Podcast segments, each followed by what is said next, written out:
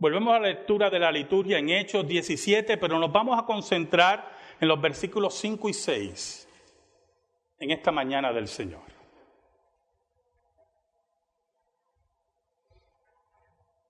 Hechos 17, versículos del 5 al 6.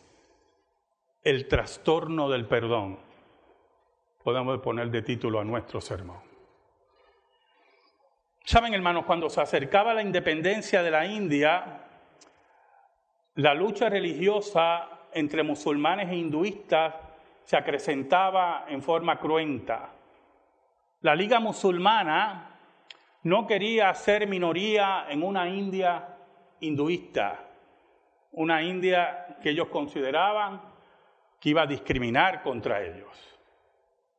Entre el 1945 y el 1947, más de 5.000 personas entre hinduistas y musulmanes perdieron la vida en diferentes enfrentamientos. Estábamos a las puertas de una posible guerra civil.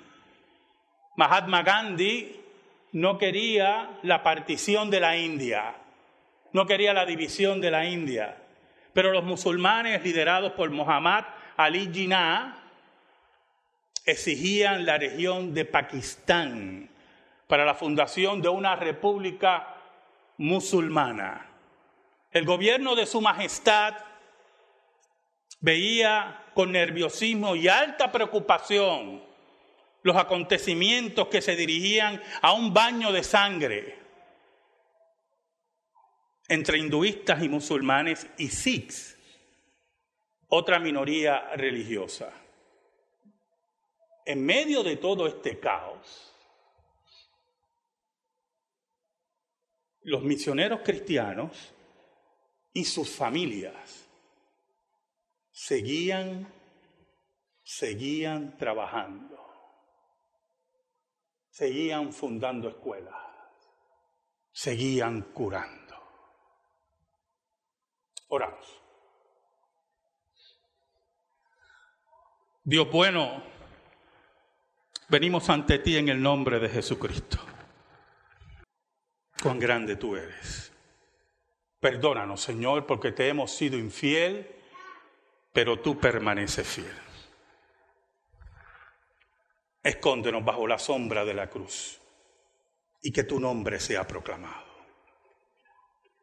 Llega a los tuyos en esta hora, Señor. Te lo pedimos en el nombre de Cristo Jesús, nuestro Salvador y Rey. Amén. Corre el año 1976. El misionero hindú Mangawadi Bisal o Bisal Mangawadi, junto con su esposa Ruth, vive en un área de clase media en la India y decide mudarse con su esposa a un área rural para ayudar a su pueblo con la predicación del Evangelio. En sus visitas en el vecindario, su esposa le pregunta a una niña, ¿cuántos hermanos tiene? Ella le dice, cuatro. Bueno, pueden ser tres. Ruth, la esposa de este misionero e intelectual hindú, creyente en Jesucristo, le dice, tres o cuatro.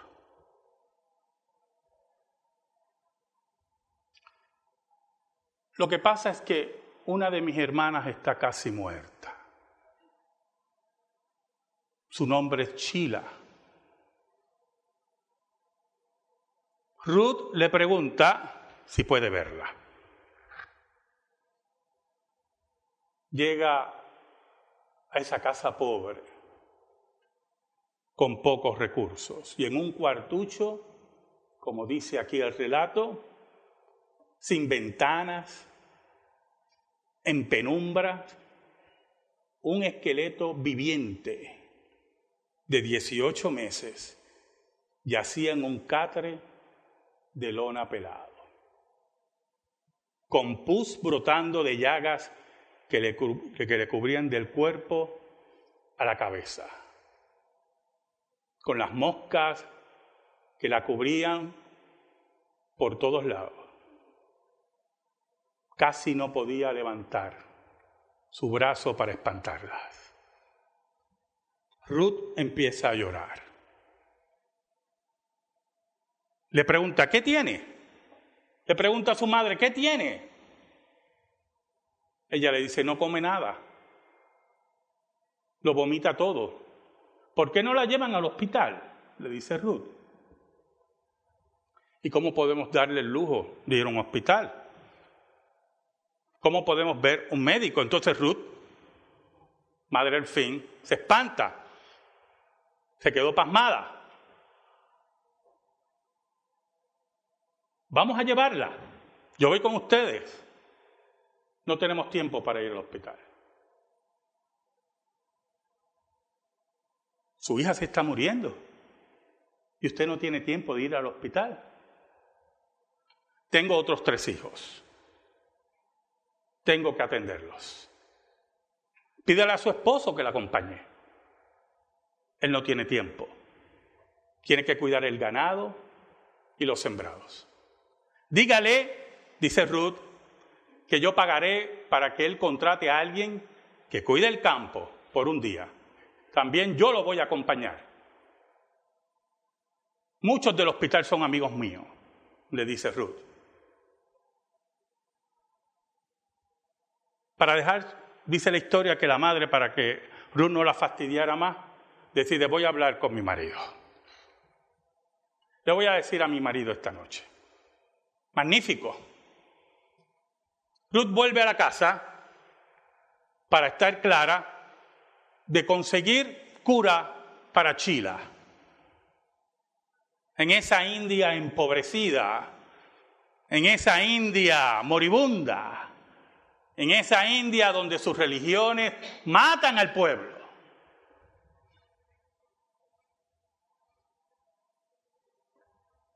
Cuando llega, ella con su esposo, el misionero, le dice, no vamos para el hospital. ¿Por qué? Pregunta él sorprendido. No tenemos dinero. Pero mi esposa le dijo que le vamos a pagar. No queremos endeudarnos. Hay una práctica en la India que cualquier servicio en esa índole se convierte en una deuda. Pues voy a poner varios testigos, dice el misionero, para que ellos sepan, los vecinos, que vengan aquí, que esto es un regalo. Yo no voy a pedir que se me devuelva el dinero. Ellos dicen y repostan, no tenemos tiempo. Pero mi esposa le dijo que pagaremos, que emplee un peón un día. Y ellos preguntan, ¿por qué ustedes se molestan tanto? ¿Por qué se molestan tanto por nosotros? Estaban bien irritados, dice aquí el relato. Irritados por el servicio de los creyentes. Los que alborotan el mundo.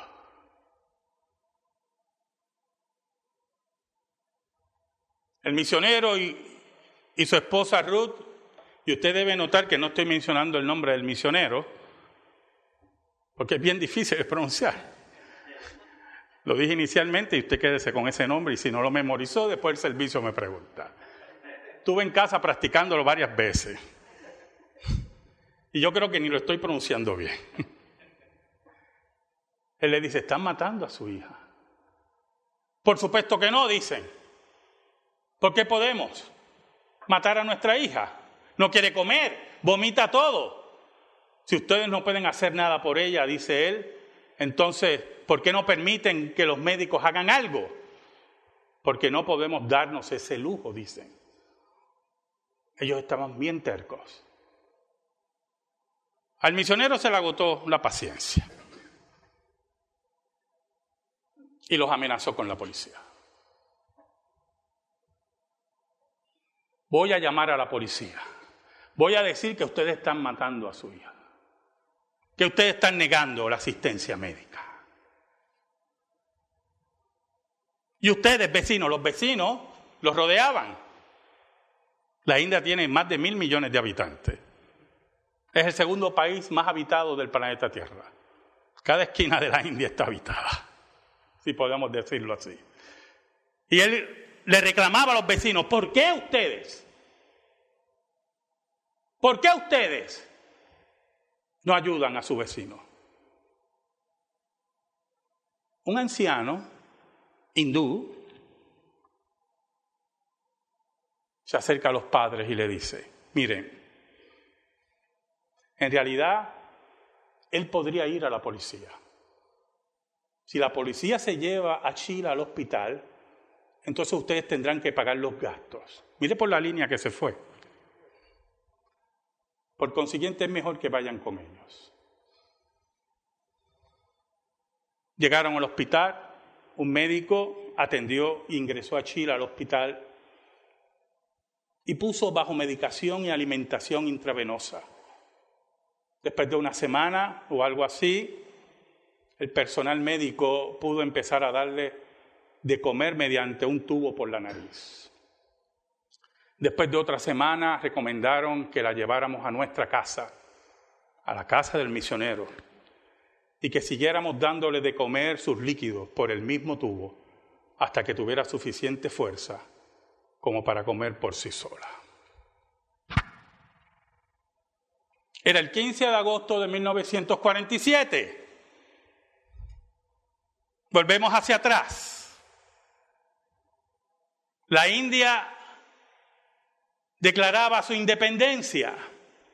Ese mismo año lo hacía Pakistán.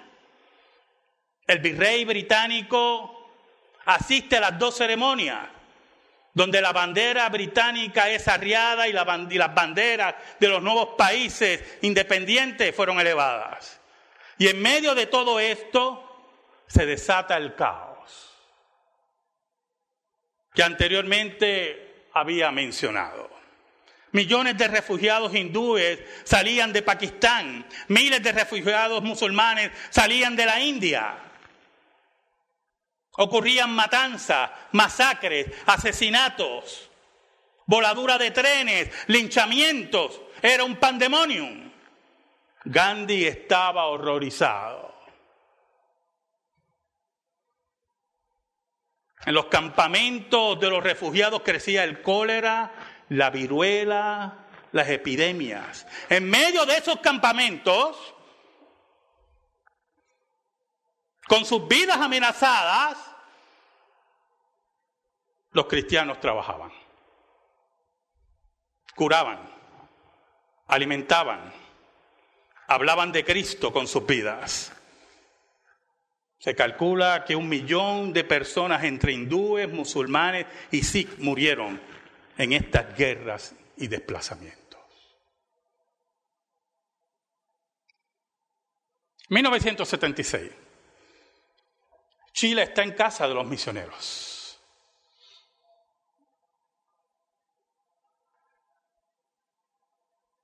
Nuestro misionero dice que por ese tiempo nuestra familia había empezado a ampliarse hasta convertirse en una comunidad y unos pocos jóvenes vivían con nosotros. Eran de diferentes lugares, incluyendo los Estados Unidos. Les encantaba cuidar a Chila incluyendo lavar a mano sus pañales sucios y hediondos, dice nuestro misionero. Sheila respondió al cariño y atención tanto como a los medicamentos y la comida. Se convirtió en un deleite. No duró mucho, hermano. Una mañana su madre apareció. Vino refunfuñando la gente del pueblo dice que ustedes están corrompiendo a nuestra hija, que si ella come en su casa, nuestra casta, escuche bien, cosmovisión, nuestra casta quedará contaminada y Chila se hará cristiana.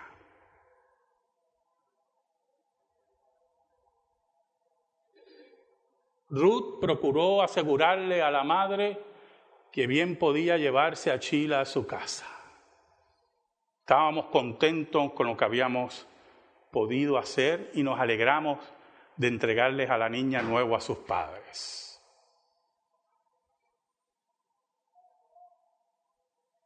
Nos enteramos posteriormente que Sheila había vuelto a su condición previa. Hubo que repetir todo el proceso. Ruth fue a, persuadir a su madre. Luego yo fui para persuadir, amenazar al padre. Ruth llevó a Sheila y a la madre al hospital. A Sheila le insertaron un tubo intravenoso, le dieron de comer por la nariz y la enviaron a nuestra casa. Entonces su madre vino a pelear nuevamente. Ruth daba por sentado que la madre había aprendido su lección. Así que dejó que se llevara a Sheila de nuevo a su casa antes de que lo supiéramos, Sheila había muerto. ¿Saben, hermanos?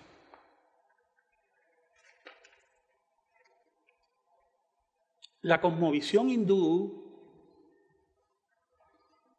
para aquellos que no están familiarizados con ella, hace que los padres piensen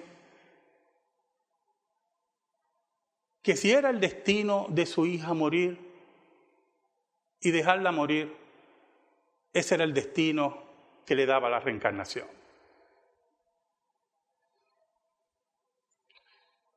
Pensaban que ella no podía salir de las aguas oscuras del río, del ciclo en el cual había llegado una cosmovisión que mata a su pueblo. ¿Saben? En el siglo I, un judío conocido como el apóstol Pablo predica que un compatriota es el salvador de los pueblos. Su mensaje es de paz, de justicia, pero importante, es el mensaje del perdón. Perdón para aquellos que por el poder del Espíritu Santo reconocen su condición y se arrepienten de sus pecados. Para aquellos que habían perdido la esperanza, para aquellos que habían perdido la paz, para aquellos que creían que Dios los había olvidado. El perdón que trastornaba al mundo como dice Hechos 17 del 5 al 6. Aquí están los que trastornan al mundo. Los cristianos trastornaban al mundo. Roma conquistaba, saqueaba, mataba. El imperio imponía su voluntad. Los cristianos solo predicaban, alimentaban, curaban, vestían, amaban, ofrecían el perdón de Dios. El mundo los odiaba, los mataba, los amenazaba. ¿Usted está escuchando, hermano? ¿Usted está escuchando? Pero ellos seguían ofreciendo perdón y justicia. Jesucristo era su único rey. Ofrecía vida eterna porque había vencido la muerte. Mire hermano, puede ser que estemos en la hora más difícil. Puede ser que las nubes oscuras se agolpan. Puede ser que nos confundamos. Es la hora del silencio profundo, de la oración dependiente. Es la hora de conocer que Él es Dios. Pero es la hora de seguir en medio de la tormenta trabajando. En medio del caos, trabajando. En medio de la mentira, trabajando, proclamando, viviendo, sembrando. 1948.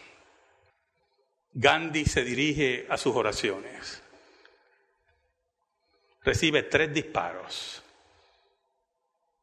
El mundo se detiene. Los grandes lo lloran. Recibe sus honores. Sus cenizas son vertidas en un llamado río sagrado. Parte de sus cenizas se reparten por el mundo. Dignatarios del mundo, de todo el mundo, estuvieron en su funeral. Es el año 33, siglo primero. Un judío es crucificado. Algunos lo lloran, otros se burlan.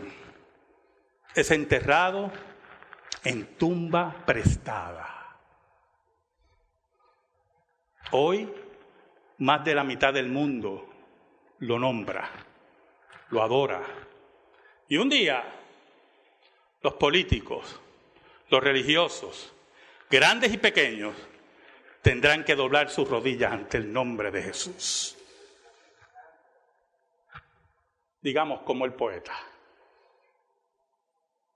Así quisiera amarte, como Saulo de Tarso con los pies en cadenas y esperando de Nerón la bárbara sentencia. Un solo alborotador. Uno solamente, como dice aquí el versículo, que trastorna el mundo. Uno solo. Jesucristo. Por Él damos la vida. Amén. Gracias te damos, Señor. Y te pedimos en esta hora que tu palabra sea depositada en nuestra vida y en nuestro corazón. Por Cristo Jesús. Amén. Amén. Estamos en silencio, hermanos. Meditemos.